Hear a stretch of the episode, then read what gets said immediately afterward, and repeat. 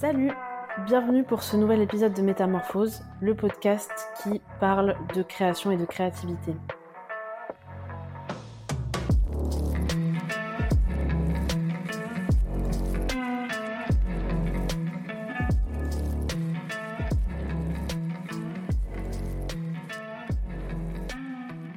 Alors aujourd'hui, on entame réellement la série de podcasts avec le premier, entre guillemets, vrai épisode, avec ma première invitée. C'est vrai que le premier épisode, c'était un petit peu euh, voilà de l'introduction, il était un peu court, un peu timide.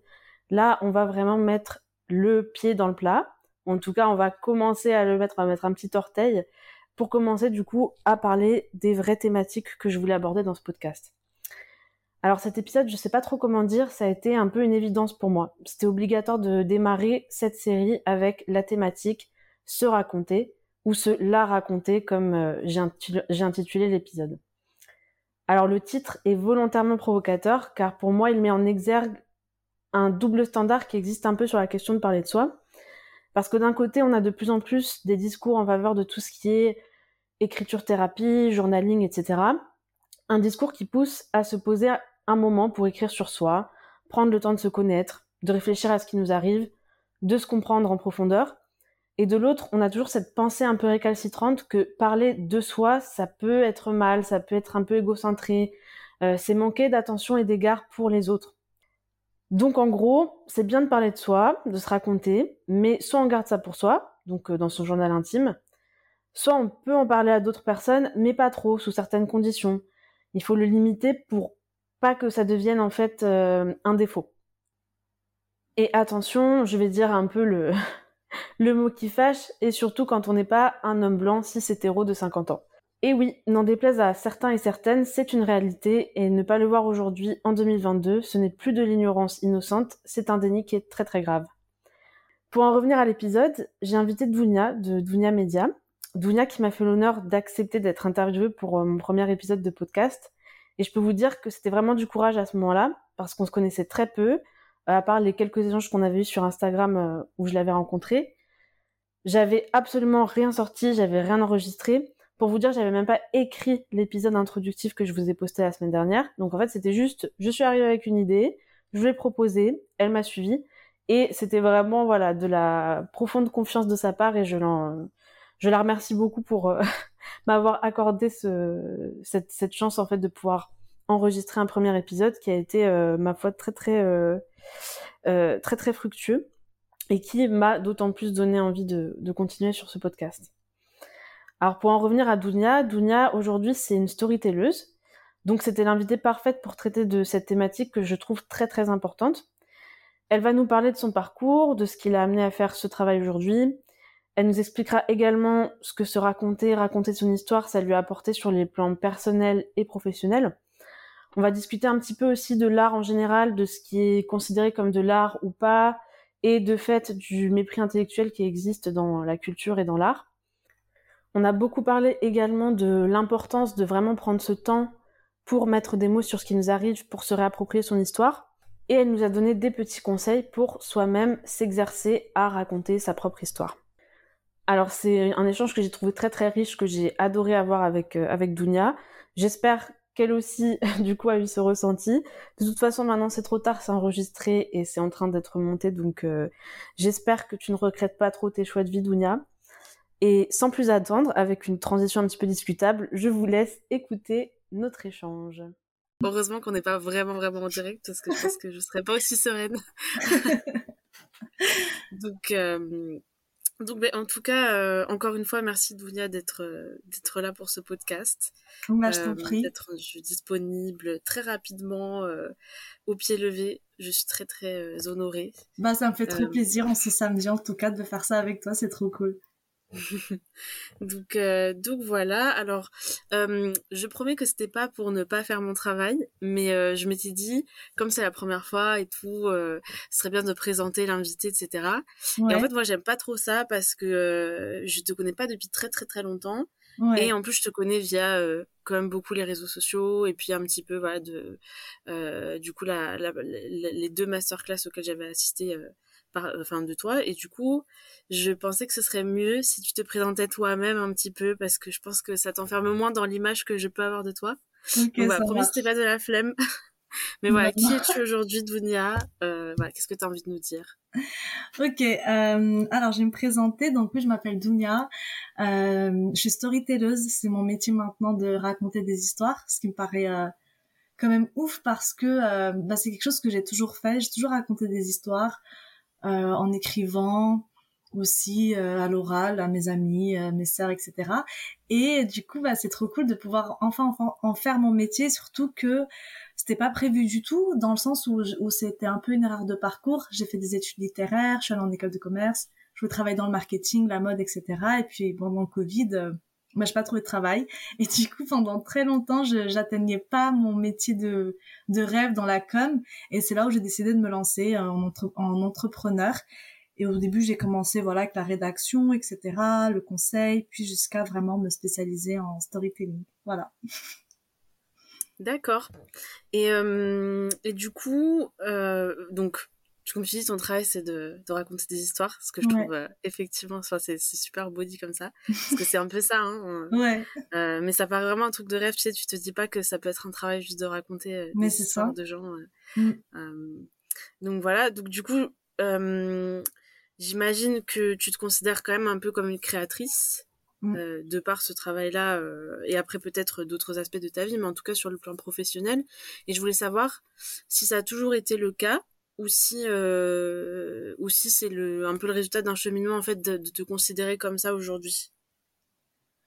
Ah c'est bien là les questions dès le début ils sont on rentre direct dans le vif du sujet. Non c'est bien c'est bien mais est-ce que je me suis toujours considérée comme ça? Euh, après, oui, là, là, je crée du contenu, je crée, euh, je crée des histoires, je crée des stratégies, j'écris pour mes clientes, etc. Enfin, j'écrivais. Là, je me suis vraiment spécialisée que en coaching, donc vraiment dans la partie conseil.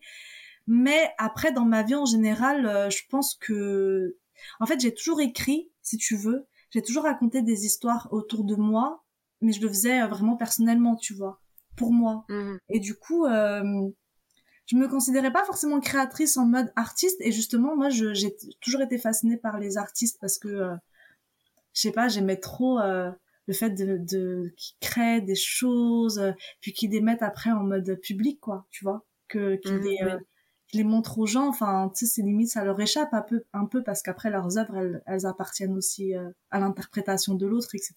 Mais moi, du coup, j'ai toujours écrit, j'ai toujours créé en soi, mais pour moi, vraiment dans l'intime, tu vois. Donc, je sais pas si je me considérais comme créatrice. Et, et en vrai, pendant longtemps, euh, j'étais juste pour moi une personne, voilà, qui écrivait, c'était naturel. Je, je réfléchissais pas forcément à, à ce que j'étais en train de faire. Je sais pas comment te dire. Je sais pas si c'est clair. Oui, oui, c'est clair. Bah justement, en plus, ça, ça, comment dire, ça soulève une question que je me posais aussi et que je voulais te poser, qui était sur le, la différence en fait entre justement créer pour soi et créer pour les autres. Ouais. Et, et du coup, c'est un peu ça. J'ai l'impression que tu, que tu, que tu dis aussi, dans le sens où euh, c'est difficile de se considérer comme créateur ou créatrice dès lors que on... ça reste dans, dans une sphère super intime, quoi, et que tu sais, ça ne sort pas euh, dans le monde extérieur. Mm, c'est euh, ça, c'est ça. Je pense que je vois. Ouais. Et après, surtout que moi, ce que je, ce que je faisais, c'était que j'écrivais et du coup, euh, je le faisais vraiment aussi pour moi, me comprendre et tout.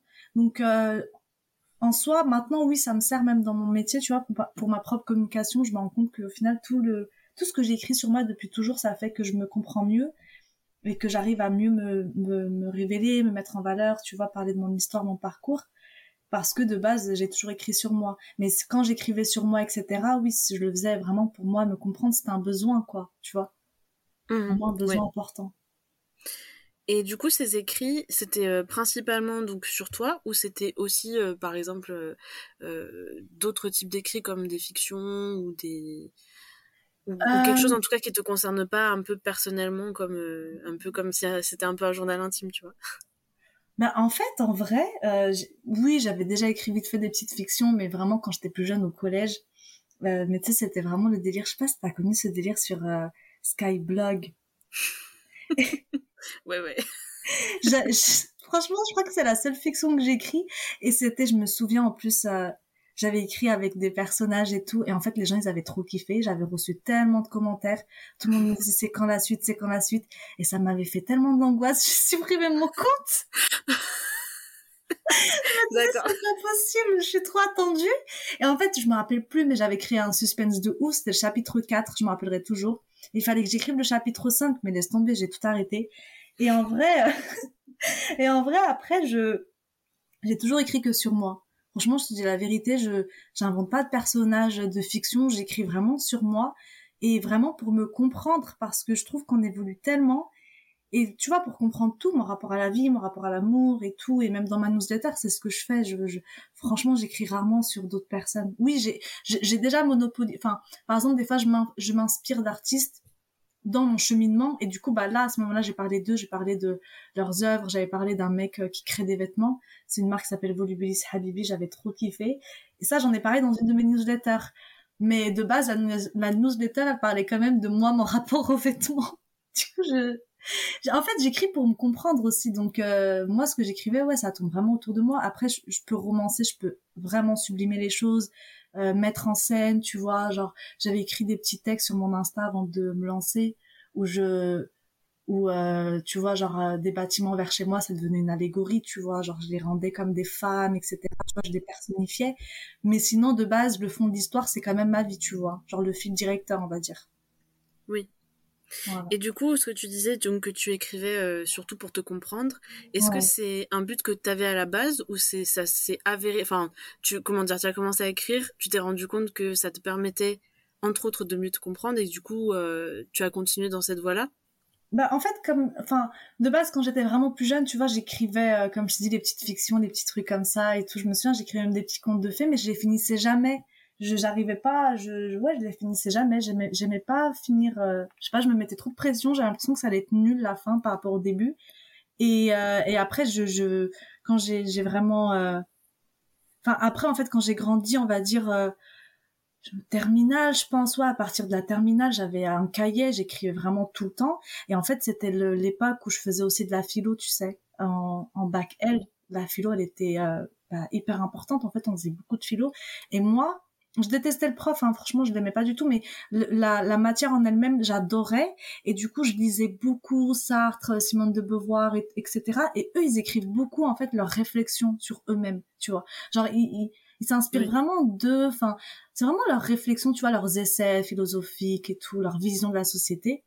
Moi, du coup, je voulais faire ça et c'est comme ça que j'ai commencé à écrire sur moi pour vraiment me comprendre dans mes changements, tu vois. Parce que je commençais à changer, surtout après le lycée, tu vois, tu commences à changer et tu découvres d'autres sphères sociales, tu découvres plein de choses, et t'es là, tu sais pas qui t'es, t'es fragmenté, t'es entre trop de, de, de cultures différentes, de manières de penser différentes, donc oui, je, j'écrivais vraiment pour me comprendre, pour comprendre ma mon rôle dans cette société et qu'est-ce que c'est en train de me faire et et pour réussir à comprendre qui je suis. Et voilà c'était c'est pour ça que depuis j'écris vraiment que sur ça. Après voilà si j'écris pour une cliente bah forcément je, vais écrire pour elle. Mais je non franchement j'écris jamais de fiction euh. je sais pas si j'ai bien répondu à ta question. Oui oui. Pas de pas de souci. Donc tu disais que tu tu avais commencé un petit peu pour euh, raconter un petit peu enfin en tout cas euh, écrire tes pensées mm. dans un moment qui était un petit peu transformateur pour toi. Et je voulais savoir, du coup, par rapport à ça, est-ce que pour toi, il y avait aussi cette vocation de partager ça avec le monde extérieur? Ou vraiment, initialement, c'était, c'était, c'était pour toi et ça n'avait pas vocation de que quelqu'un d'autre les lise un jour? Non, sur le, non, non, sur le moment, c'était vraiment que pour moi parce qu'en plus, je me livrais vraiment, mais voilà, tu vois, en fait, tu vois, quand t'es une, une, une femme arabe, tu vois, une personne immigrée, t'arrives en France, voilà, t'as ta religion, ta culture, et puis tu commences à, à aller dans des dans des milieux où bah il y a plus d'arabes déjà, il y a que des personnes qui sont pas du tout comme toi, même en termes de classe sociale, etc. En fait, ça provoque tellement de changements. Sur le moment, j'étais tellement euh, euh, tu vois, il y, a, un moment de ma vie où du coup je me suis construite contre tout ce que, tout, toute mon éducation, etc. Après, je suis revenue un petit peu à, qui j'étais. Enfin, donc c'est non, non, clairement, c'était pour personne ni ça. C'était pour moi. J'en avais besoin.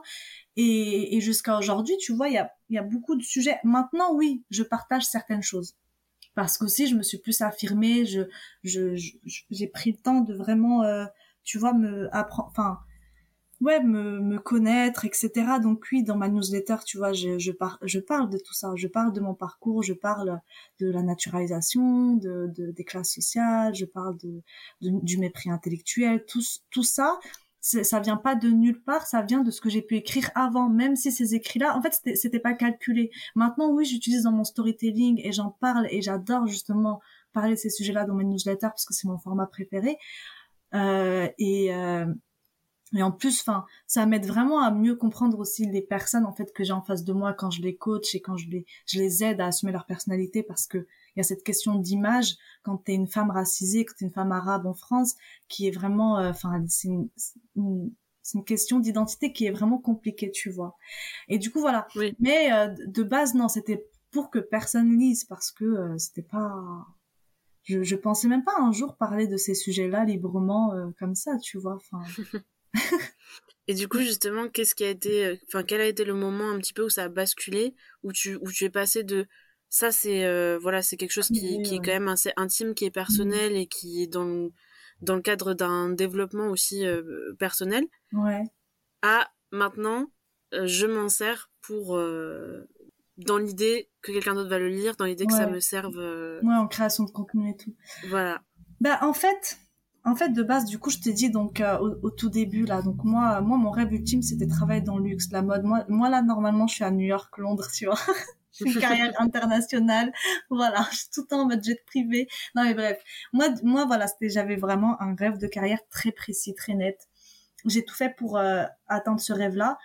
Et il s'est, il s'est trouvé qu'à un moment, il y a eu un, il y a eu un, un long moment de blocage. Hein. C'est pas juste j'ai cherché un taf pendant trois mois, j'ai pas trouvé ça, ça, ça, ça, ça s'est vraiment étalé.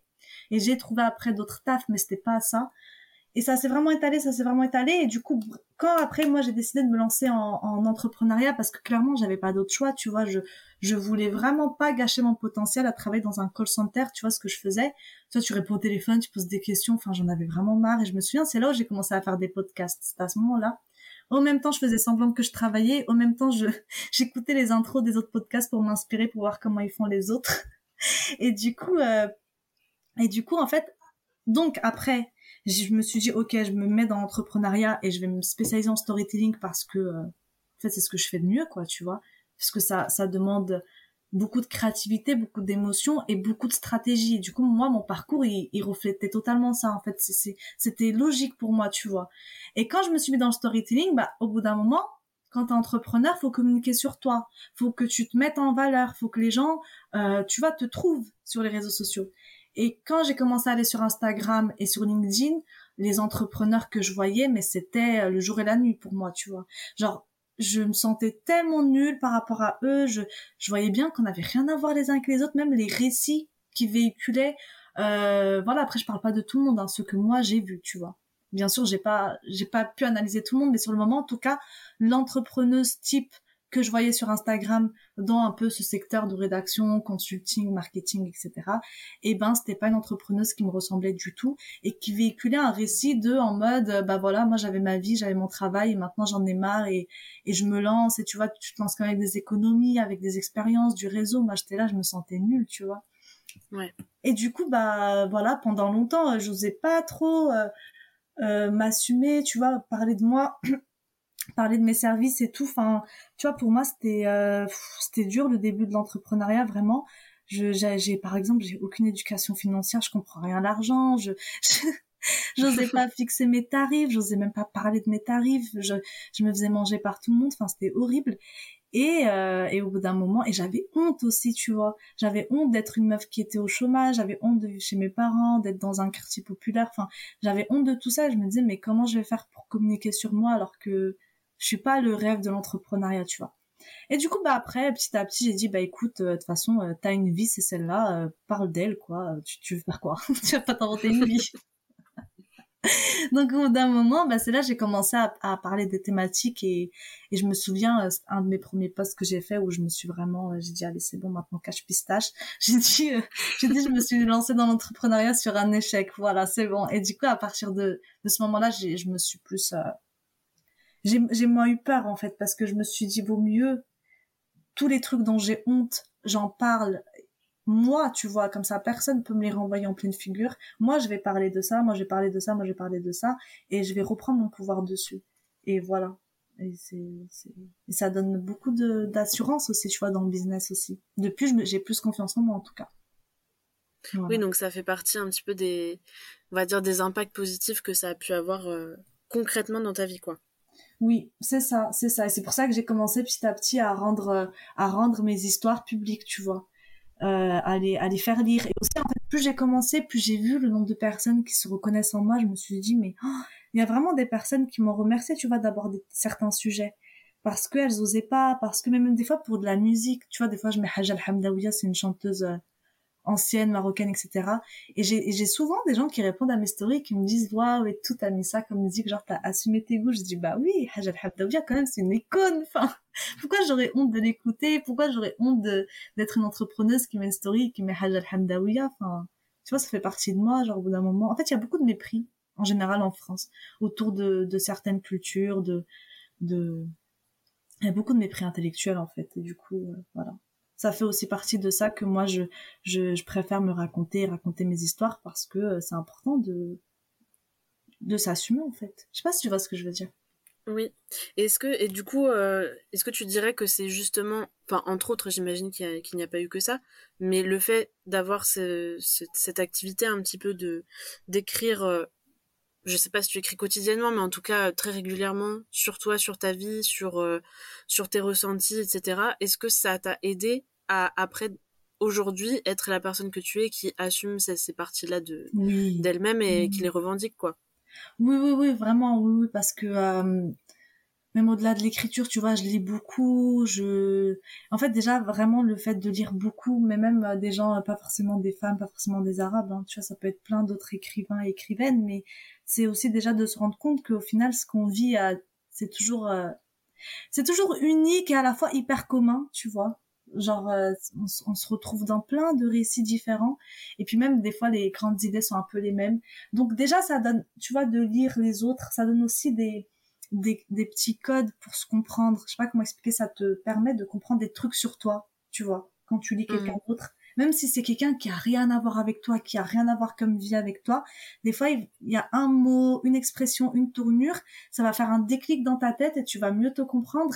Et après oui, le fait que que j'écrive, euh, c'est clair que en fait ça permet de prendre de la hauteur sur ta situation, ça permet de de narrer ton identité en fait. En fait, tu tu tu prends conscience de tellement de choses de de toi. Et surtout euh, et même des fois c'est pas forcément pour prendre conscience mais juste tu sais des fois t'as plein d'émotions. Et le fait d'écrire tu tu mets un peu ça de côté et t'arrives à te concentrer sur l'essentiel aussi tu vois. Après mm. voilà il y a des périodes de ma vie j'écris pas. Là en ce moment j'écris pratiquement jamais. D'ailleurs euh, j'ai vraiment enfin j'écris jamais. J'écris pour mes newsletters etc en mode plus comme on va dire. Mais euh, c'est vrai que ça fait un moment que j'ai pas pris mon petit carnet me poser en terrasse genre vraiment en mode cliché et juste écrire comme ça ça fait un mois déjà maintenant peut-être trois semaines.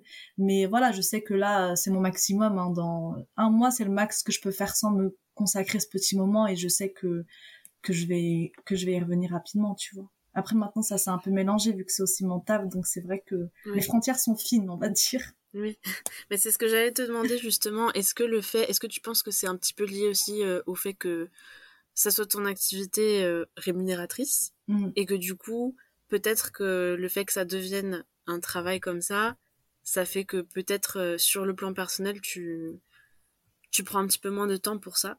Ouais, après, en fait, en fait, ça a toujours été un peu comme ça dans ma vie. Ça veut dire, par exemple, si euh, je suis dans un gros moment, même à l'époque, hein, quand j'étais pas entrepreneuse, mais si je suis dans un grand moment, voilà, de dans ma carrière, il se passe un truc et tout, euh, je sais pas, beaucoup de choses, dans mes études aussi, tu vois. S'il y a des moments comme ça de changement, par exemple, j'ai vécu cinq mois au Mexique, j'ai rien écrit, jusqu'à la veille de mon départ. Parce qu'en fait, des fois, quand, quand je vis les trucs un peu en mode intense, j'arrive pas à écrire. Genre, c'est pas le moment. Il faut vivre et après, je vais l'écrire, tu vois. Donc, c'est un peu des, des moments comme ça. Là, je, là, je suis dans, un moment où ça bouge beaucoup euh, dans ma vie. Tu vois, ça bouge beaucoup. C'est dans ma vie pro. Il y a plein de choses qui se passent. Et du coup, j'ai, j'ai, je suis plus dans une action et, et j'écris quand même euh, tu vois mes newsletters des choses comme ça donc ça va je j'ai quand même ce moment là mais euh, c'est pas la même euh, c'est pas c'est pas c'est pas la même liberté souvent j'écris pour dans un but de communication, ben, il y a toujours un, un, but monétaire, bien sûr, parce qu'il faut, il faut vendre après par la suite. Il y a toujours un but de, de médiatique, un peu, je sais pas comment expliquer, mais tu vois, de, voilà, de créer une émotion avec ton audience, de, il y a toujours quelque chose. C'est jamais vraiment, enfin la communication n'est jamais vraiment un acte délibéré ou alors ce serait de l'art tu vois mais du coup euh, voilà. Je sais pas si, j'ai répondu à la question, mais en gros, ouais. Je pense qu'en fait, je prends moins le temps d'écrire maintenant parce que je suis dans un moment d'action. Mais je sais que là, tu vois, mais voilà, je te raconte toute ma vie. Genre là, je sais que je vais aller à Marseille, je sais que je vais avoir mon petit moment devant le vieux port ou je sais pas où et je vais écrire un peu, tu vois, parce que je vais me dire, ok, il faut respirer, tu vois. Donc voilà. Mhm. Je vois, je vois, je vois. D'accord. Alors du coup, c'est vrai que hum, j'avais prévu d'avoir un petit peu ce premier, euh, une première partie, c'était des questions un petit peu générales, et en fait, on est rentré très, très rapidement dans le spécifique, ce qui est très, très bien aussi. Mais c'est pas plus mal, hein. franchement, c'est bien. Hein. Et, euh, et du coup, puisqu'on a parlé de ça, euh, moi, je voulais avoir une discussion un peu avec toi plus axé sur justement euh, le storytelling de manière générale et le fait de parler de soi, euh, alors que ce soit encore une fois quelque chose qui reste dans l'intime ou du coup tu vas juste écrire dans ton petit carnet, mais ça n'a pas forcément vocation à être euh, publié quelque part ou à ce que quelqu'un d'autre le lise, ou même euh, au contraire avoir euh, ce euh, cette vocation à je sais pas si t'as un blog si t'as une chaîne YouTube si t'as mm. voilà un support sur lequel tu communiques avec les autres ouais. je voulais qu'on discute un petit peu de de ça et de je voulais un petit peu parler justement ce, ce storytelling comme une façon de un peu mettre du sens aux choses qui nous arrivent et de s'approprier un peu en fait la vie qu'on mène. Je sais pas si c'est très clair. Si de ouf, ça me parle. Et euh, parce que j'ai l'impression que du coup c'est un peu une façon. Euh, enfin, j'ai l'impression que voilà, quand, quand quand on vit, il nous arrive plein de d'éléments en fait, d'expériences un petit peu isolées.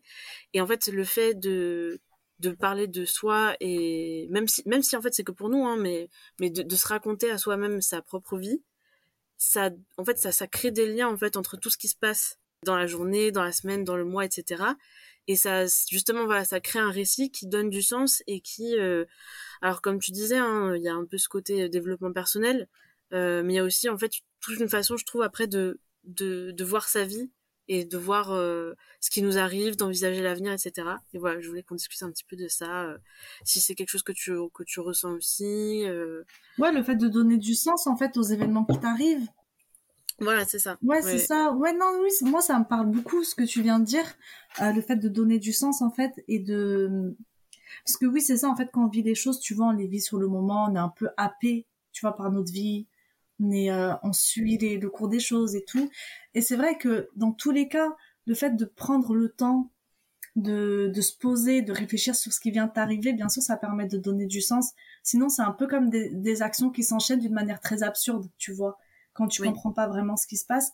Et, euh, et d'ailleurs, euh, un des, des moments où justement avant de me lancer euh, et d'assumer vraiment que je voulais être entrepreneuse et tout ça, etc., et de commencer à communiquer sur Insta, j'avais, euh, je sortais de mon taf de chargé d'accueil à Paris et j'avais démissionné, tu vois, en me disant ok maintenant je me lance dans l'entrepreneuriat, tu vois, j'ai plus le choix, j'en avais vraiment marre de ce métier. Et quand je suis rentrée à Lyon, avant de commencer à communiquer sur mes services et tout, j'ai écrit des petits textes en fait qui pour donner du sens à ce que je venais de vivre en fait, à tout ça. Et du coup, c'est pour ça que je comprends ce que tu dis dans le fait de, donner du sens et aussi faire sens, tu vois. Parce qu'au final, euh, sinon, c'est que des, des événements de vie qui sont décousus et on prend jamais le temps de réfléchir. Et d'ailleurs, c'est ça qui est difficile au début avec euh, certaines personnes qui veulent faire leur storytelling. Elles ont l'impression que, voilà, on va parler 30 minutes, que je vais leur écrire une histoire, ça va aller sur leur site, hop, le storytelling, il est fait. Mais en fait, pas du tout.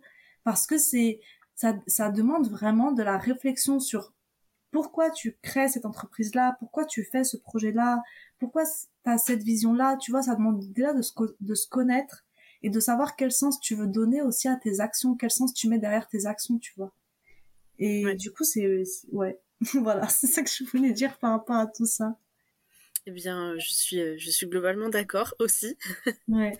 euh, donc là, bon, c'est vrai qu'on a fait un petit peu le un peu le listing des, des choses positives que ça que ça que ça a en fait en, tout cas concrètement dans le dans nos quotidiens. Le fait de voilà, raconter sa propre histoire que ce soit soi-même ou aux autres. Et puis euh, euh, voilà créer du lien en fait entre tout ce qui nous arrive faire du sens, etc est-ce que pour toi il y a des aspects négatifs que ce soit euh, personnellement ou dans le cadre professionnel ou, ou en tout cas des choses euh, des choses sur lesquelles il faut faire attention euh, parce que bon, des aspects négatifs, peut-être pas en soi, mais euh, mmh. peut-être si on fait pas attention, on peut avoir des répercussions négatives sur nos vies euh, qui sont pas du tout celles euh, qu'on a escomptées, quoi. Alors, je pense que bon, déjà si on écrit pour soi, non, il y a aucune répercussion négative qui peut en ressortir. Hein, genre même pas. Euh, enfin, à partir du moment où voilà, tu fais un travail de ton côté pour revenir un peu sur des événements, peut-être que tu vas sortir des choses douloureuses que tu as vécues. Donc ouais, on va dire que c'est un truc négatif, mais en vrai non, parce que plus tu affrontes un peu tes, tu vois, les choses qui te, qui te font mal, etc. Et plus tu vas en ressentir, en ressortir euh, plus forte. Donc, je vois pas de trucs négatifs qui peuvent ressortir quand c'est vraiment dans un aspect privé. Quand ça commence à être public, euh, pour ton entreprise, pour ton projet, si tu veux être créatrice de contenu, tu vois, même les blogueuses, elles utilisent le, storytelling et leur, et leur histoire, leur, leur quotidien même pour se, se, se raconter créer un univers autour d'elles. Ça dépend en quel type d'influenceuse. Hein. Il y a plusieurs types d'influenceuses, mais par exemple, Lena Situation, elle est très forte en personal branding et en storytelling, tu vois. Genre, elle nous emmène vraiment dans son univers et, et c'est euh, c'est recherché genre c'est pas mmh. c'est pas juste comme ça mais du coup euh, ce qui peut être négatif en fait c'est de de pas prendre le temps vraiment de de faire ce travail de se connaître et d'avoir confiance parce que du coup ce qui peut se passer c'est d'être à l'affût un peu de enfin de recopier malgré soi certaines tendances, certains récits, certains discours et de calquer un peu sa vie par rapport à ça. Et tu vois, après, au bout d'un moment, de se dire, ah mince, mais en fait, j'ai passé, euh, je sais pas combien de temps à, à jouer un personnage. Après, rien n'est figé, tu vois, tu peux toujours évoluer dans ta communication. Mais c'est vrai que, tu vois, rien que dans l'entrepreneuriat, il y a des grosses tendances un petit peu mhm. de, de récit. Je sais pas comment expliquer ça, mais des moods un peu, tu vois. Mais c'est comme des moods, genre, euh, la girl boss, euh, be that girl, tu vois, des trucs comme ça. il y a toujours des moods un peu dans les réseaux sociaux. Voilà. Et du coup, imagine, genre, toi, tu, tu vas sur Instagram, tu veux faire ton storytelling, mais t'as pas fait assez de, de taf sur toi ou de choses comme ça, bah tu risques peut-être de, de lisser tes messages, de les cacher, de, de les brider, enfin, et au final, ben, tu voulais être un peu authentique et au fait, ce que tu fais, c'est recopier des tendances, tu vois. Donc ouais, je pense que ça peut être un des aspects négatifs, c'est de pas prendre le temps vraiment de, de, de, enfin, de pas prendre, euh, c'est de prendre trop ça à la légère peut-être je sais pas comment expliquer de pas assez prendre le temps de faire les choses avec profondeur avec attention tu vois et et euh, et voilà après je pense que ça dépend de la sensibilité de plein de gens tu vois mais il y a des story enfin il y a des personnes qui pensent que par exemple le storytelling c'est juste écrire des posts où tu te plains et en fait pas du tout enfin tu vois, genre si tu passes tout le temps ta vie à te plaindre dans des posts, à raconter tous les trucs misérables qui t'arrivent, c'est comme dans la vraie vie, quelqu'un qui renvoie tout le temps des choses négatives, au bout d'un moment, il nous pompe, tu vois, énergétiquement. c'est horrible, mais c'est vrai, tu vois. Et donc le storytelling, en fait, c'est une stratégie, c'est plein d'outils. Et c'est pas... Voilà. Surtout si de base, on n'a pas vraiment réfléchi sur soi, on n'arrive pas vraiment à transmettre son message, tu vois. Peut-être que si on transmet pas bien son message, on va, les gens vont interpréter le contraire de ce qu'on a dit. Donc, vaut mieux prendre ça au sérieux et, et si ça fait vraiment... Euh, tu vois, si tu es vraiment sur Instagram pour un objectif de créer un univers de marque, une audience, euh, voilà, avoir euh, ton entreprise, en fait, tu vois. Moi, je pense qu'il vaut mieux se faire accompagner, genre vraiment. Surtout si t'es pas à l'aise. Après, si t'es à l'aise avec ça, avec les histoires, avec, avec, tu te connais bien, tu vois, tu arrives à bien écrire, tu arrives à bien transmettre ton message. Je vois plein d'entrepreneuses, elles y arrivent hyper bien, tu vois. Même si elles sont pas storytelleuses. Mais pour certaines, c'est beaucoup plus compliqué. Et donc, ouais, ça peut être peut-être, euh, tu vois, il y a des gens qui ont trop peur du regard des autres, par exemple. Imagine une mhm. critique, ils vont être trop mal. Et du coup, bah, vaut mieux d'abord faire un travail sur ça, quoi, tu vois. Pourquoi t'as peur du jugement? Pourquoi? Qu'est-ce qui, qu'est-ce qui se cache derrière bah, ça Après, je pense que de toute façon, ce dont tu parles, que qu'on veuille ou pas, euh, derrière, euh, créer un univers de marque euh, et parler de soi pour pour promouvoir sa marque, en tous les cas, c'est un travail qui est intéressant à faire, même si c'est pas ton objectif final. Euh, sur le plan personnel, même si ton travail derrière c'est pas euh, euh, c'est pas d'être entrepreneur entrepreneuse et de et de créer une marque, je pense que dans quasi enfin dans énormément de milieux professionnels c'est comment dire c'est bénéfique en tout cas d'avoir fait ce travail sur où j'en suis dans ma vie parce que c'est un peu par rapport à ce qu'on disait tout à l'heure aussi que ça mmh. permettait de créer du sens etc moi je trouve que ça permet surtout de faire un point aussi régulier d'étapes, disant bah voilà du coup ma vie c'est ça en ce moment, ça a été ça, euh, tout ça ça a mené à qui je suis aujourd'hui et maintenant voilà là où je me situe un peu sur la carte et vers où je me dirige, euh, quelles sont mes aspirations, etc. Clair. Et du coup, peu importe, finalement, peu importe ton métier, je pense que ça vaut pour tout. Ça, ça permet quand même de te resituer un petit peu. Et, et, même si euh, créer ta propre boîte, c'est pas ton, c'est pas ton bail, en vrai, ça permet quand même de. Bah, de clarifier un petit peu plus tes attentes euh, sur euh, ton avenir, au moins à court terme, quoi. Oh, mais c'est clair. Hein. L'écriture, en général, moi, je conseille à tout le monde, tu vois, le fait de d'écrire sur soi et tout même euh, après si t'aimes pas écrire au moins euh, tu, tu vois de, mm. de, parler quoi genre de faire des petits points avec toi-même de tu vois de vivre un peu plus en conscience de ce qui se passe dans ta vie et tout ouais c'est clair ça que je, je conseille à tout le monde puis même tu peux le faire aussi d'une manière visuelle tu vois moi j'adore faire des vision boards pour faire un peu le point genre sur ce que c'est vrai que je j'en entends beaucoup parler et je n'arrive pas à m'y mettre parce que j'ai j'ai dû essayer une fois et, et ben, il faut que je il faut que j'essaye Non, mais ça, en fait, ça me motive vraiment. Et euh, bah, moi, j'avais fait mon vision board, c'était en février. J'avais mis euh, ben, des trucs qui se sont pas réalisés, tu vois, mais j'avais mis une photo de Séville, j'avais mis une photo d'un balcon, j'avais mis une photo euh, genre en mode des amis qui voyagent et tout. Et après, bah, j'étais euh, j'étais vraiment allée vivre à Séville. J'avais vraiment le balcon, franchement, il était pareil. Et même dans la photo du vision board, il y avait une sorte de drap jaune, genre une serviette jaune et moi, j'avais la même chose à Séville, genre sur ma chaise du balcon. Genre, un ça m'a frappé. Je me suis dit, waouh, c'est un truc de ouf quand même ce qui vient de se passer. Mais du coup, non, franchement, en vrai, ça permet de rester euh, concentré sur ce que tu veux et de pas te laisser, euh, bah justement, parce que tu sais, on remet toujours au lendemain, etc. Alors que comme j'avais toujours cette image du balcon à Séville en face de moi quand j'ouvrais mon ordi, quand je bossais, voilà, dès que j'ai eu un moment, j'ai dit, allez, c'est bon, Dunia, on cherche un appart, on cherche un billet mmh. d'avion, il faut sauter le pas, tu vois. Genre, tu vas se concentrer sur ce que tu veux. Non, mais c'est vrai que ça a l'air. En tout cas, je vais, je vais essayer de m'y mettre un peu plus sérieusement. Mais c'est vrai que. Il faut que je me botte les fesses un peu, je pense.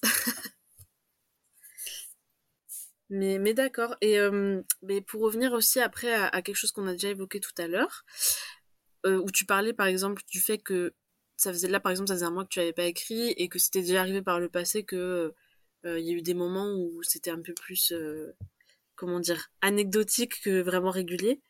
Et, et du coup, parce que je voulais un petit peu parler aussi de, de, la, question de la temporalité dans le fait de créer, parce que c'est un petit peu l'objet de, de ce podcast. Et là, là, du coup, on est très spécifiquement sur le, la création par, voilà, l'écriture, euh, parler de soi, se raconter, etc. Du coup, est-ce que, euh, moi, je me posais la question de, voilà, aussi quand, quand créer, à quel moment, euh, est-ce que, est-ce que tous les moments sont opportuns?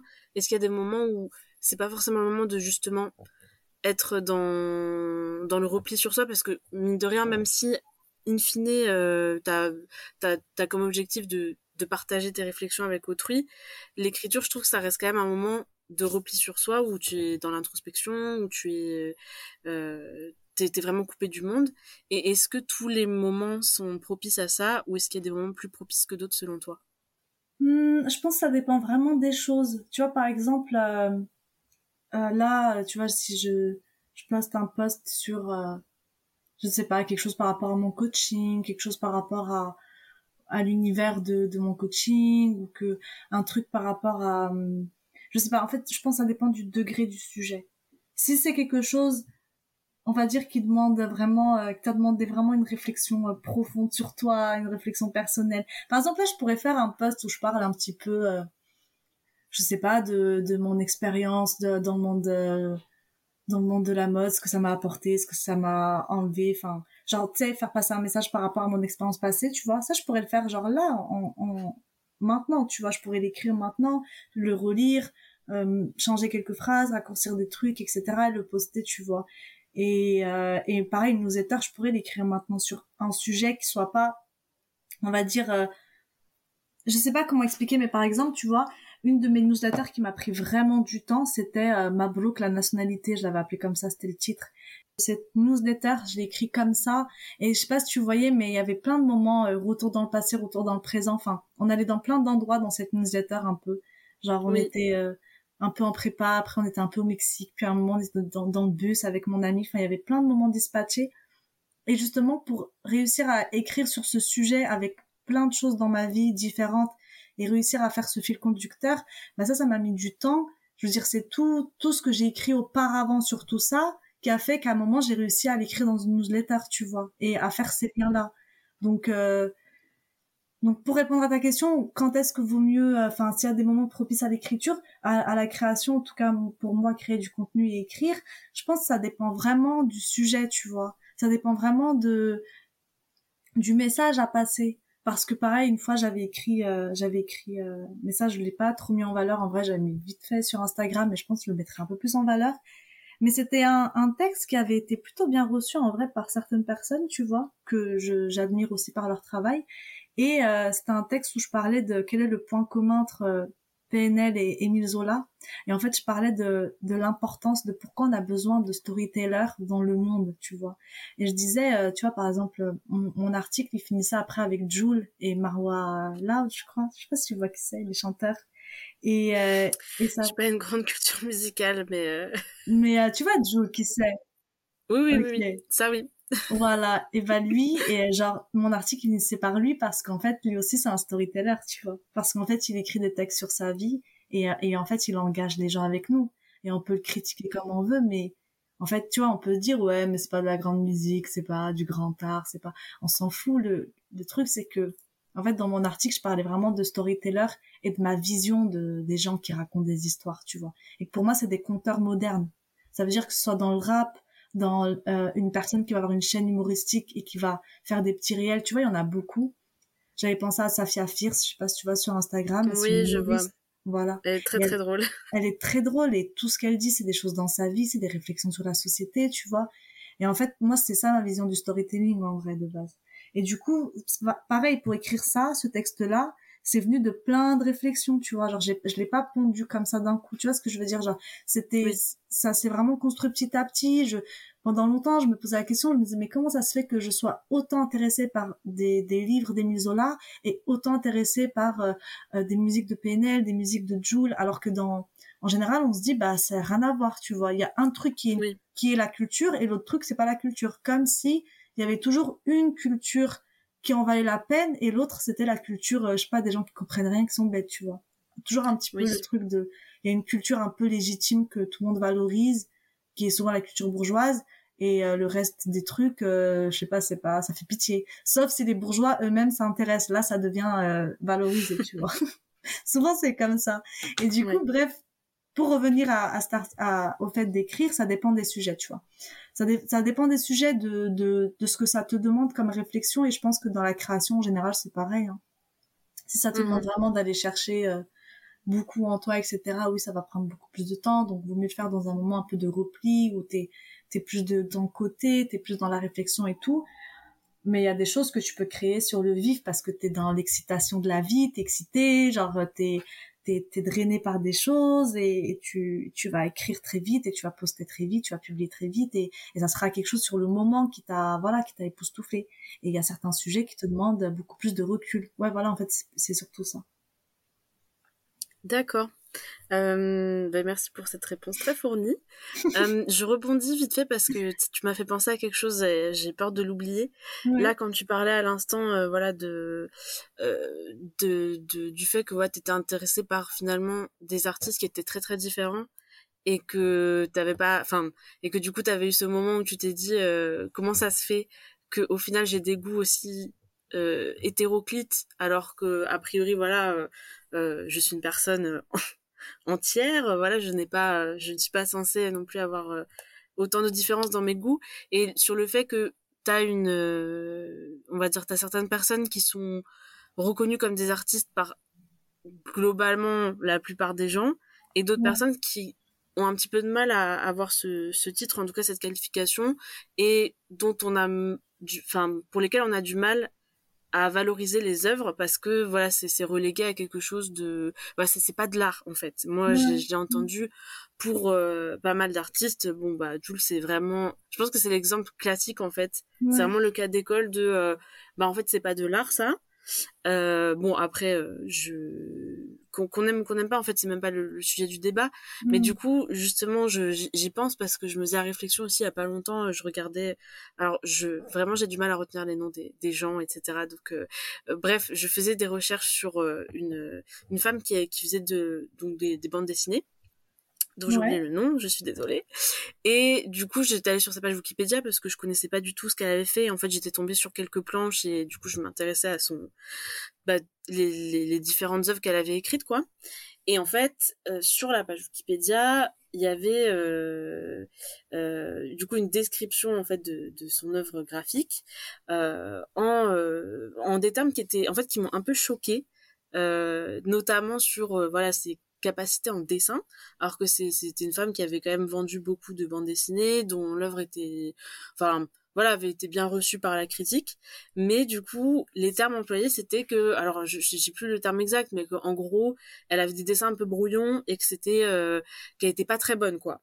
Et en fait, je me suis dit, euh, bah en fait, je pense que probablement c'était euh, euh, un homme un peu plus vieux parce que du coup c'était une femme assez jeune et puis bon, euh, voilà, je pense que les thématiques abordées ne convenaient pas à tout le monde non plus.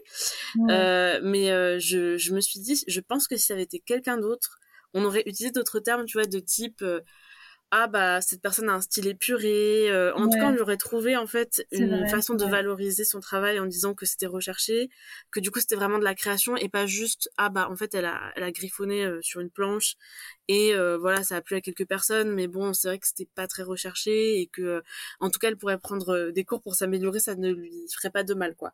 Et, et, et ça bon en plus je veux dire ça reste quand même euh, enfin ça, restait une femme blanche hein, donc euh, je me suis dit ça aurait pu être encore pire si ça avait été quelqu'un d'autre. Mais en tous les cas euh, ce que enfin ce, que ça m'a ce à quoi ça m'a fait penser c'était vraiment le fait que je trouve qu'on qu'on renie un peu en fait cette capacité à créer pour certaines personnes et que bon ce n'est pas voilà c'est c'est pas c'est pas à dissocier de d'un contexte socioculturel qui est assez particulier là où on vit. Mais mais en tout cas pour moi, c'est une question qui est très importante et qui est, enfin, voilà, qui, est limite politique en fait, de se dire finalement qui a le droit de créer? Est-ce que euh, voilà, deux personnes qui font exactement la même chose en fonction de leur âge, euh, leur genre, leur ethnie supposée, euh, bah, en fait, on n'aura pas le même le même a priori, la façon dont ils s'expriment. Voilà, est-ce que leur vocabulaire, il fait partie de, de voilà de, quelle classe sociale à laquelle on on, estime qu'ils font partie euh, par rapport à leur apparence, et le vocabulaire qu'ils emploient, euh, leur leur accent, je, ou que sais-je quoi. Et, du coup, pour moi, il y a aussi ce, truc euh, de, enfin, dont il faut parler en fait clairement de à qui on octroie le droit de, de créer et pour qui c'est juste voilà du brouillon ah bah cette personne n'a pas réfléchi à ce qu'elle a fait donc on peut pas dire que c'est de l'art euh, Ouais, c'est ça finalement qui c'est à qui on donne le droit de dire que c'est de l'art quoi, ce qu'il fait quoi. Donc euh, ouais non, c'est c'est intéressant comme réflexion. Mais j'avais un peu j'avais un peu le même type de réflexion aussi, donc je te comprends dans ce que tu dis. Et euh, c'est vrai que c'est des sujets euh, vraiment complexes. Ça parle de société, de politique, de de comment comment ça se reflète en fait finalement dans même dans l'intime des gens, dans leur vécu et tout. Et du coup, oui, je pense que tu vois typiquement pour pour faire un un petit peu un lien avec tout ce qu'on disait depuis le début. Je pense que typiquement c'est c'est quelque chose aussi qui qui n'est pas détaché en fait de, bah, de du vécu de, de chacun et chacune et de de l'histoire en fait qu'on se raconte sur nos vies parce qu'en fait tout est tout découle aussi de ça. C'est-à-dire que bon, du coup c'est un peu différent parce que là je parle pas forcément de storytelling en tant que tel, mais pour moi c'est voilà, c'est quelque chose que je je pense pas que j'aurais réalisé si j'avais pas eu ce travail euh, préalable de euh, quelle est mon histoire, même si voilà, je, je pense que on a tous euh, on est tous à différents stades à ce niveau-là, mais voilà, s'interroger sur c'est quoi mon passé, qu'est-ce que ça veut dire sur mon présent et sur comment les gens vont me percevoir et du coup comment je perçois les autres aussi. Et, et pour moi, c'est complètement lié à ce, ce truc-là de, de faire ce point d'étape et se dire bon bah voilà effectivement euh, ma vision du coup sur le fait de créer sur euh, qui crée qui ne crée pas et pourquoi on pense ça je pense que je j'en serais pas là si si j'étais pas passée par justement cette étape de se raconter soi-même pour déjà euh, se voir autrement quoi. Ouais se réapproprier ton histoire ton parcours dans sa complexité et tout Donc, donc voilà, bref, c'était une petite remarque que je voulais faire parce que ça m'a fait penser à ça quand tu parlais de, de Jules et de Émile Zola. Ouais, non, franchement, c'est grave intéressant. C'est vrai que que ouais, si t'avais pas fait tout ce travail sur toi pour te connaître dans ton identité et tout, bah tu serais pas forcément sensible à ces sujets-là en fait finalement. Et typiquement, enfin, je pensais aussi à ça parce que notamment le fait que bon, du coup, euh, je parle de moi 5 secondes. Non, euh, c'est cool, c'est grave intéressant. Mais euh, mais du coup moi je de base euh, c'est pas euh, enfin je, je je suis pas dans un corps de métier qui soit très versé dans la créativité de manière générale ce qui est bon malheureux parce que on devrait pas faire des distinguos comme ça mais bon le fait est que c'est comme ça que ça se passe. Pourquoi tu fais quoi? Alors moi du coup moi je travaille dans l'agriculture ah euh, pas du tout. Ah non, pas du tout. Pas du tout, pas du tout.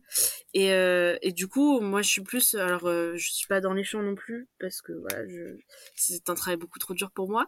mais mais du coup, moi, je, je travaille en fait en accompagnement d'agriculteurs pour et d'agricultrices, pardon, pour les accompagner en fait vers des pratiques qui sont un peu plus durables, etc.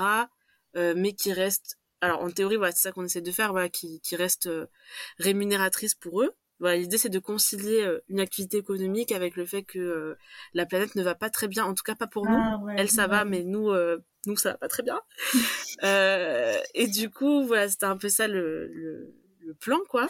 Et c'est vrai mhm. que c'est plus un travail d'action plutôt que de création ce qui euh, bon ce qui s'entend aussi. Après euh, on peut toujours mettre de la créativité dans, dans tout moi je pense mais euh, mais en tout cas c'est pas ce qu'on fait. Et c'est vrai que moi de base quand j'étais toute petite parce que j'ai j'ai commencé à réfléchir aussi il y a pas longtemps à comment j'étais quand j'étais petite et tout voilà j'ai j'ai un quart de siècle aujourd'hui donc je, je fais une introspection sur moi. Ouais. mais mais du coup, je me disais, c'est vrai que quand j'étais petite, c'était pas du tout euh, dans ce genre de métier que je me voyais, même si ouais, le métier que je fais aujourd'hui, je le connaissais pas, mais mais à l'époque, en tout cas, je me voyais pas du tout bosser dans un truc où voilà, j'allais être assise à mon bureau, des fois aller un peu dans les champs pour accompagner, mais que voilà, je, je passerais ma journée debout ou assise à, à faire des choses, euh, enfin, à appliquer des choses que j'ai apprises à l'école, tu vois. C'était pas du tout euh, ce que je me disais que j'allais faire. Et moi, quand j'étais petite, je voulais écrire des romans, je voulais... Euh... Ah, enfin, vraiment, j'étais trop en mode... J'écrivais trop des histoires. Bon, clairement, je les ai relues après. Euh... Heureusement qu'elles sont restées dans ma chambre. Mais... Euh... Après, t'étais petite aussi.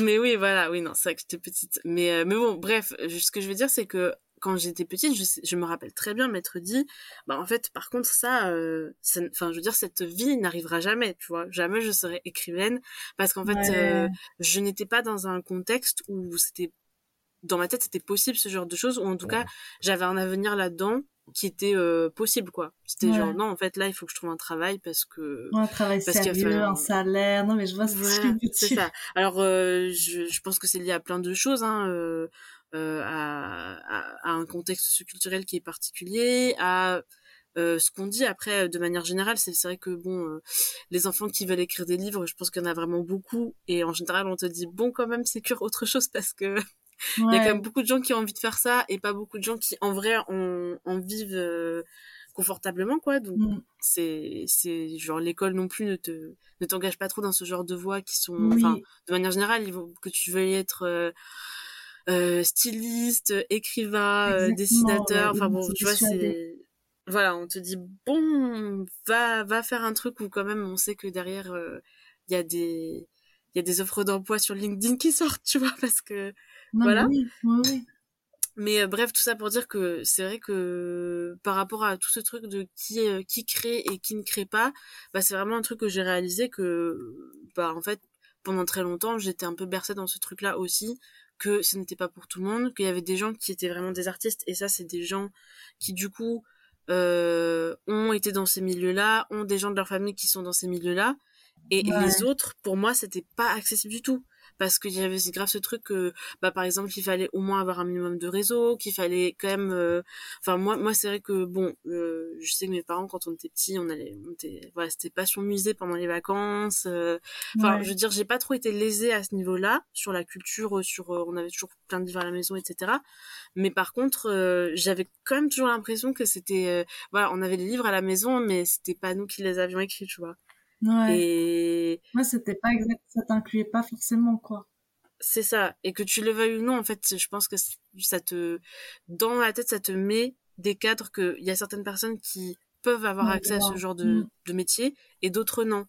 Exactement. Et, et, voilà, du coup, c'était pour rebondir là-dessus par rapport à, à tout ça qu'il faut déconstruire, quoi. C'est pour ça que ce que tu fais, c'est bien, tu vois. Genre là, tu crées ta propre plateforme. C'est important aussi pour se représenter, parler de nos vécus, nos parcours. Et moi aussi, c'est ce que je, je veux pousser d'autres femmes, euh, tu vois, dans l'entrepreneuriat qui sont, euh, sont mmh. issues de l'immigration, racisées, des Arabes, des personnes euh, de qui, sont transfuges de classe, qui avant étaient, je sais pas, dans une classe euh, populaire ouvrière et qu'après, euh, bah, elles ont fait des études, etc. Enfin, mais du coup, pour raconter plusieurs vécus et pour euh, aussi avoir plus de représentativité dans l'entrepreneuriat aussi, tu vois, c'est important pour que plein de gens se disent, se sentent inclus, enfin, se disent, ok, bah elle, elle l'a fait, donc moi aussi je peux le faire, tu vois, et puis s'identifier, etc. Et même toi, tu vois ce que tu fais avec ton projet, ton podcast et tout, c'est hyper important au final parce que tu permets de raconter plein de vécus et de de que les gens se sentent inclus justement du coup. Oui, ben, du coup c'est l'objectif, donc j'espère que ça, ça, en tout cas ça apportera sa pierre à l'édifice. Après voilà, euh, moi l'idée c'était vraiment ça en fait derrière justement euh, ce, de créer en fait cette plateforme, c'est de parler de du fait de créer parce que pour moi c'est vraiment un truc que je me suis refusé pendant très longtemps, euh, que du coup, j'avais vraiment laissé de côté. Et comme je te disais à l'instant, bah, c'était vraiment pour moi réservé à certaines personnes. Et puis, moi, j'allais juste trouver un travail, essayer de. Voilà, bah, après, c'est pas du tout un travail que j'aime pas, en fait. C'est, pas du tout ça que je dis. Mais par contre, euh, c'était pas mon. Enfin. Ce que je voulais faire à la base, je l'avais pas permis parce que voilà, j'avais ces, ces, ces, ces croyances dans la tête qui, qui me cadraient un petit peu là-dessus. Et, et je pense que en tout cas, voilà, moi, le but avec justement cette plateforme bah, d'interroger différentes personnes qui ont des, des, parcours très différents avec ça, mais qui aujourd'hui créent dans leur travail, que ce soit, euh, enfin, il y a, y a, des gens qui sont vraiment, euh, on va dire, estampillés artistes euh, de par leur métier, et d'autres où c'est moins évident, mais en fait, quand même, au quotidien, ils font de la création, et je pense mmh que c'est important de le mettre en valeur parce que même si c'est pas ce que tu veux faire dans ta vie, je pense que tu as besoin de ça dans ta vie à un moment donné de de transcender un peu le réel euh, ou en tout cas ce que la vie te donne et d'en faire quelque chose. Et typiquement moi c'est pour ça que je voulais commencer avec toi aussi euh, en tout premier parce que pour moi c'est vraiment la base de la base en fait. Ce que tu fais dans ton quotidien euh, que ce soit perso ou pro en ton dans ton cas c'est vraiment transcender ce que la vie te donne et, et en faire quelque chose euh, euh, parce que c'est c'est pas de la création au sens où du coup tu inventes une histoire mais c'est vraiment mm tu la racontes parce que je pense que deux personnes auraient pu, enfin, une autre personne aurait pu avoir exactement la même vie que toi, typiquement, euh, les, mêmes choses qui lui arrivent, etc., mais la raconterait pas forcément pareil. Et, et pour moi, l'important, c'est justement le récit que tu en fais, quoi. ouais, je suis euh, totalement d'accord sur le terme de transcender, sublimer, tu vois, faire faire quelque chose mhm. avec ce que tu as déjà, et euh, et voilà. et oui, mais je j'avoue que là, je j'arrive un petit peu à la fin de de mes questions parce que je trouve qu'on a bien fait le tour. Ouais, franchement, on a dit pas mal de trucs. Euh, voilà, je pense que comme comme je viens de dire, c'est vrai que pour moi, je, voulais vraiment euh, que tu passes en premier parce que pour moi, c'est vraiment la base en fait des parce que c'est le truc qui finalement touche tout le monde parce qu'il y a des il y a des personnes, je sais pas par exemple si ton ton truc dans la vie c'est de c'est de créer des bijoux. Ouais. Euh, tout le monde va pas forcément être concerné par la thématique. Alors il y a des choses qui qui qui vont dans lesquels tu, tu peux tu peux adapter en fait toi ton quotidien à ce que la personne dit. Mais je trouve que toi c'est vraiment quelque chose qui touche tout le monde qui est important pour tout le monde. Parce que comme enfin je pense qu'on l'a bien explicité voilà le fait que c'est c'est important en fait de, de se raconter soi-même même si c'est que pour nous. En fait en termes de développement personnel c'est important. Mm. et du coup voilà moi je trouvais que c'était important de commencer par ça parce que ça concerne tout le monde et c'est c'est primordial pour tout le monde peu importe ton travail, peu importe qui tu es, euh, c'est quelque chose qui, qui a priori s'applique à toi. Euh, du coup, je voulais juste terminer par euh, le processus créatif parce que l'idée c'est aussi bah, de dire ah c'est bien il faut il faut il faut se raconter il faut faire du storytelling c'est que pour soi etc mais concrètement est-ce que tu aurais un conseil ou deux à donner à des personnes qui par exemple n'ont jamais fait ça avant tu vois n'ont jamais couché sur papier Ouais, pour se mettre à écrire et tout ça Voilà, peut-être une un petit conseil ou deux, une, une routine qui a bien marché pour toi, ou enfin je, je ne sais pas, je te laisse libre de, bah, c'est vrai que moi, autour de moi, tu vois, mes amis, je les, je les, je, les conseille, enfin, je leur conseille toujours de se mettre à écrire, tu vois. Et bah, déjà, le fait juste d'acheter un joli petit carnet, je sais, c'est bête, mais tu vois, Emma, des carnets trop mignons avec un joli stylo, tu vois, vraiment avoir ton carnet, ton espace de carnet dédié à ça. Et pas juste écrire, mmh. moi j'écris parfois sur mes notes d'iPhone, mais tu vois, si vraiment c'est pas ton truc de base, t'as un peu peur, tu, tu laisses jamais tes pensées, euh, tu sais, aller sur le papier et tout, et t'es toujours dans le contrôle, jamais dans lâcher prise ben, déjà de s'acheter un carnet, de se dire ok, ça c'est mon carnet pour euh, juste écrire et ne pas me juger et voir ce qui sort. Et aussi d'avoir des petits moments. Moi je trouve que c'est trop cool de se poser en terrasse d'écrire, c'est c'est le meilleur truc. Franchement, euh, tu choisis une terrasse trop cool, un petit café, t'es pas trop embêté, tu commandes ce que tu veux à boire et et euh, moi j'adore, tu vois, petit café, petit carnet et c'est parti quoi. du coup vraiment avoir un temps un temps dédié à ça quoi. Parce que moi je t'avoue que les carnets moi, je t'avoue que les carnets, pendant très longtemps, je les ai collectionnés. Et je me disais, ah, il est beau et tout. Et puis, en fait, euh, je me retrouve aujourd'hui, euh, je, je l'avoue, voilà, on est dans, dans l'intimité, euh, avec vraiment beaucoup de carnets vides. Mais vraiment beaucoup. Ils sont magnifiques, hein. Mais je te jure, je les ouvre et je suis là, bon, bah voilà, il y a rien dedans. Et il y en a, ça fait des fois, enfin vraiment, j'ai trop honte pour le coup pour dire depuis combien de temps je les ai, mais vraiment, je les ai depuis très longtemps. Et du coup, peut-être effectivement prendre un temps dédié à ça, euh, où là tu te, enfin entre guillemets tu te forces, mais euh, j'imagine que ça devient plus naturel au bout d'un moment. Ouais, c'est ton petit date en fait, tu vois, avec toi-même. Et après, tu peux, ça peut être un autre moment, hein, ça peut être dans ton lit, tu vois, le matin, le soir, enfin, comme tu veux, mais, et après, tu, mm. si vraiment t'as peur, tu peux aussi te guider, tu vois, tu peux te dire, bon, bah, aujourd'hui, je vais écrire sur une question, genre, euh, euh je sais pas quelle est ma vision, euh, ma vision de, du futur, quelle est ma vision de mon métier, quelle est, euh, quelle est la chose que j'aime le plus, tu vas écrire un peu les choses que t'aimes dans ta vie, les choses que t'aimes un peu moins. Peut-être commencer par faire des petites listes aussi si t'as pas envie d'écrire. Tu peux faire plein de listes. Tu mhm. listes ce que t'aimerais changer, ce que t'aimerais garder, euh, réfléchir à tes relations amoureuses, je sais pas, plein de trucs quoi. Donc voilà, je pense ouais. Commencer par des petites questions et euh, ouais. Parce que bon, moi du coup, j'essaye de me soigner, mais ça va de mieux en mieux. Mais bon, voilà, c'est. Je sais que c'est un peu compliqué, mais c'est vrai que je suis d'accord commencer par euh, juste des choses très très courtes. Euh, une question, euh, je sais pas, lister trois choses euh, qui t'ont rendu heureux aujourd'hui ou justement qui t'ont mm. saoulé, qui t'ont qui t'ont mis mal à l'aise et tout. Bah en fait, du coup, c'est juste tu mets trois mots en fait et t'as fait ton t'as fait ton taf pour la journée et, et peut-être qu'effectivement, au fur et à mesure, euh, les semaines passent et tu as envie de donner plus de détails, mais je pense qu'effectivement, pour commencer, c'est pas mal euh, ouais. de pas demander trop d'efforts parce que moi, si j'avais dû commencer en écrivant euh, six pages par jour sur mes états d'âme, je pense que je l'aurais fait une fois. Et après, je oui, jamais ouvert le carnet. Lignes. Ouais, c'est ça, tu peux commencer avec quelques lignes et tout. En vrai, c'est rare que j'écrive six pages sur mes, mes états d'âme d'un coup. Genre, oui. ça dépend. Hein. mais euh, c'est vrai que ça dépend, ça dépend. Mais euh, ouais, commencer petit, tranquillement. Faut se faire du bien en fait. C'est vrai. Commencer petit, je pense que c'est un bon conseil. Ouais. D'accord. Bah, du coup, moi, je pense que hum, c'est fini pour euh, les questions du, podcast. Bah, j'espère que j'ai répondu comme tu voulais, que voilà, ça va apporter des petites pistes aux personnes, que on verra hein, ce que tu vas faire avec le montage. mais oui. Non, mais je te, je t'enverrai de toute façon la version avant pour que tu valides et que je te prenne pas en traître. mais, euh, mais en tout cas, euh, j'ai beaucoup aimé ce moment et, euh, et j'espère que toi aussi. Ouais, franchement, merci beaucoup, c'était cool. Et tu vois, même aussi de se poser, enfin, les questions que tu m'as posées et tout, c'est toujours bien de revenir dessus, revenir un peu sur son parcours. Mm. Donc, non, franchement, j'ai trop hâte de voir la suite de ton podcast, tu vois, genre de voir comment il va se métamorphoser, comment il va évoluer, ça va être cool. Est-ce que peut-être, de toute façon, je, je donnerai euh, genre les liens vers euh, tes réseaux et tout ça, mais je sais pas si tu as quelques mots euh, que tu avec lesquels tu aimerais clôturer avant que je j'arrête du coup d'enregistrer. oui, j'aimerais dire que voilà, bien sûr que peu importe le métier, le moment euh, dans lequel on est aujourd'hui, bah, c'est toujours intéressant de, de revenir sur soi, de se raconter et de, de prendre le temps en tout cas pour mieux se comprendre.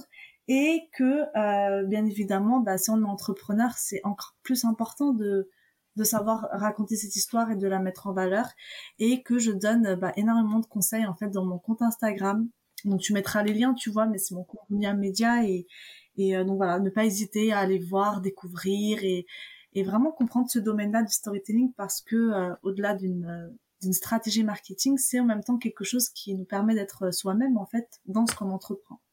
Donc voilà, c'est un peu mon mot de la fin et de ne pas oublier qu'au final, bah, le plus important, c'est notre vécu et, de lui donner sens et de le transmettre.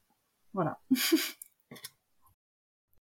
Et voilà, c'était donc l'épisode avec Dounia. J'espère que vous avez apprécié ce moment en tant que, que nous, on a aimé le tourner. Vous pouvez retrouver Dounia, comme elle vous l'a dit, sur son compte Instagram Dounia Media, dont voilà, je remettrai le nom dans la description de l'épisode de podcast. Elle y donne en effet pas mal de bons conseils pour justement se raconter comment, etc., sous quelle modalité, et puis des petits tips. Donc vous pouvez aller voir si c'est quelque chose qui vous intéresse, et puis sinon c'est quand même un très beau compte. Donc euh, en tous les cas, je vous le conseille très fortement. En tous les cas, beaucoup de choses ont été dites du coup euh, dans cette heure passée. Euh, je pense que les gros messages qu'on peut retirer de cet échange, c'est que voilà, peu importe notre contexte professionnel ou personnel, c'est important de mettre des mots sur ce qui nous arrive, de créer des liens en fait entre toutes, toutes ces choses que, que nous expérimentons au quotidien et voilà d'en faire un récit qui nous est personnel. C'est important pour se réapproprier son histoire, pour se réapproprier sa vie et accessoirement, voilà, si vous ne le faites pas, quelqu'un d'autre le fera à votre place. L'intérêt aussi de cet échange qu'on a eu avec Dounia, ce qu'elle nous disait, c'est que effectivement, de par sa situation, euh, le storytelling, voilà, le fait de se raconter, que ce soit pour elle ou après plus tard dans le cadre de son travail, c'est pas anodin. C'est-à-dire que en tant que femme racisée, c'est pas quelque chose qui a été extrêmement facile. Et je voulais un petit peu revenir sur le fait que voilà, c'est très dur pour les personnes qui sont minorisées de parler d'elles parce que ça veut dire mm, forcément parler de choses qui vont mettre mal à l'aise d'autres personnes, qui vont pas forcément être bien reçues parce que qu'on le veuille ou non, ça les met en fait devant quelque chose qu'ils sont pas forcément prêts à, à, regarder en face. Et ça peut être voilà la source de rejet, euh, la source de négation en fait. Et du coup parler de soi, mettre des mots déjà de base c'est compliqué, je pense pour euh, pour tout le monde, mais c'est d'autant plus compliqué quand on a des discours qui vont inclure des éléments qui seront pas forcément euh, acceptés, qui seront pas forcément validés par les autres. Et voilà, donc je pense que c'est important de finir avec deux grands messages importants pour moi. Le premier, c'est que si vous n'osez pas raconter, vous raconter parce que vous ne vous sentez pas légitime, que vous avez peur du rejet de votre histoire, parce que vous avez peur de mauvaises réactions, parce que vous avez peur qu'on n'accepte pas en fait votre récit, vous avez le droit. Vous avez le droit de le dire, vous avez le droit de raconter votre histoire, c'est votre droit. Et même plus que ça, raconter votre histoire, c'est, comme le disait très bien Dounia, reprendre le pouvoir dessus et empêcher les autres de la raconter à votre place. Alors bien sûr, on n'est pas dans l'injonction à quoi que ce soit, et ce sera jamais le cas dans, dans ce, cette plateforme. Mais si vous avez besoin aujourd'hui que quelqu'un vous dise que vous avez le droit de raconter votre histoire, eh bien ce sera moi cette personne aujourd'hui, pour l'instant en tout cas. Sinon, préservez-vous bien entendu, et tout vient à un moment s'il le faut. Mon deuxième message, c'est que si vous êtes dans l'autre cas de figure, et que vous avez du mal à entendre certains vécus auxquels vous ne pouvez pas vous identifier parce que vous ne connaissez pas le sujet ou parce que ça ébranle votre système de pensée, le message que j'ai pour vous, c'est que c'est justement le signe que vous avez besoin d'entendre ces vécus. Comme, en fait, ce qu'on dit dans un sens, c'est valable aussi dans l'autre. C'est-à-dire que quand on dit raconter son histoire, c'est prendre le pouvoir dessus, c'est se réapproprier son vécu refuser en fait ce droit aux autres et euh, ne pas écouter, c'est leur enlever le pouvoir qu'ils ont sur leur propre histoire. Et je vais terminer sur ces mots de la fin. Euh, c'est important de se raconter, mais c'est tout aussi important de laisser la place aux autres de se raconter également, pour elles et eux comme pour nous. Voilà, si vous avez aimé ce premier épisode, je serais très contente que vous m'envoyiez un petit message. Bon, si vous n'avez pas aimé aussi, mais soyons honnêtes, ça me fera un peu moins plaisir. Et en tout cas, j'espère que vous, avez passé une bonne heure en notre compagnie et que vous serez au rendez-vous pour le prochain épisode de Métamorphose. Bonne journée, bonne soirée ou bonne nuit et à bientôt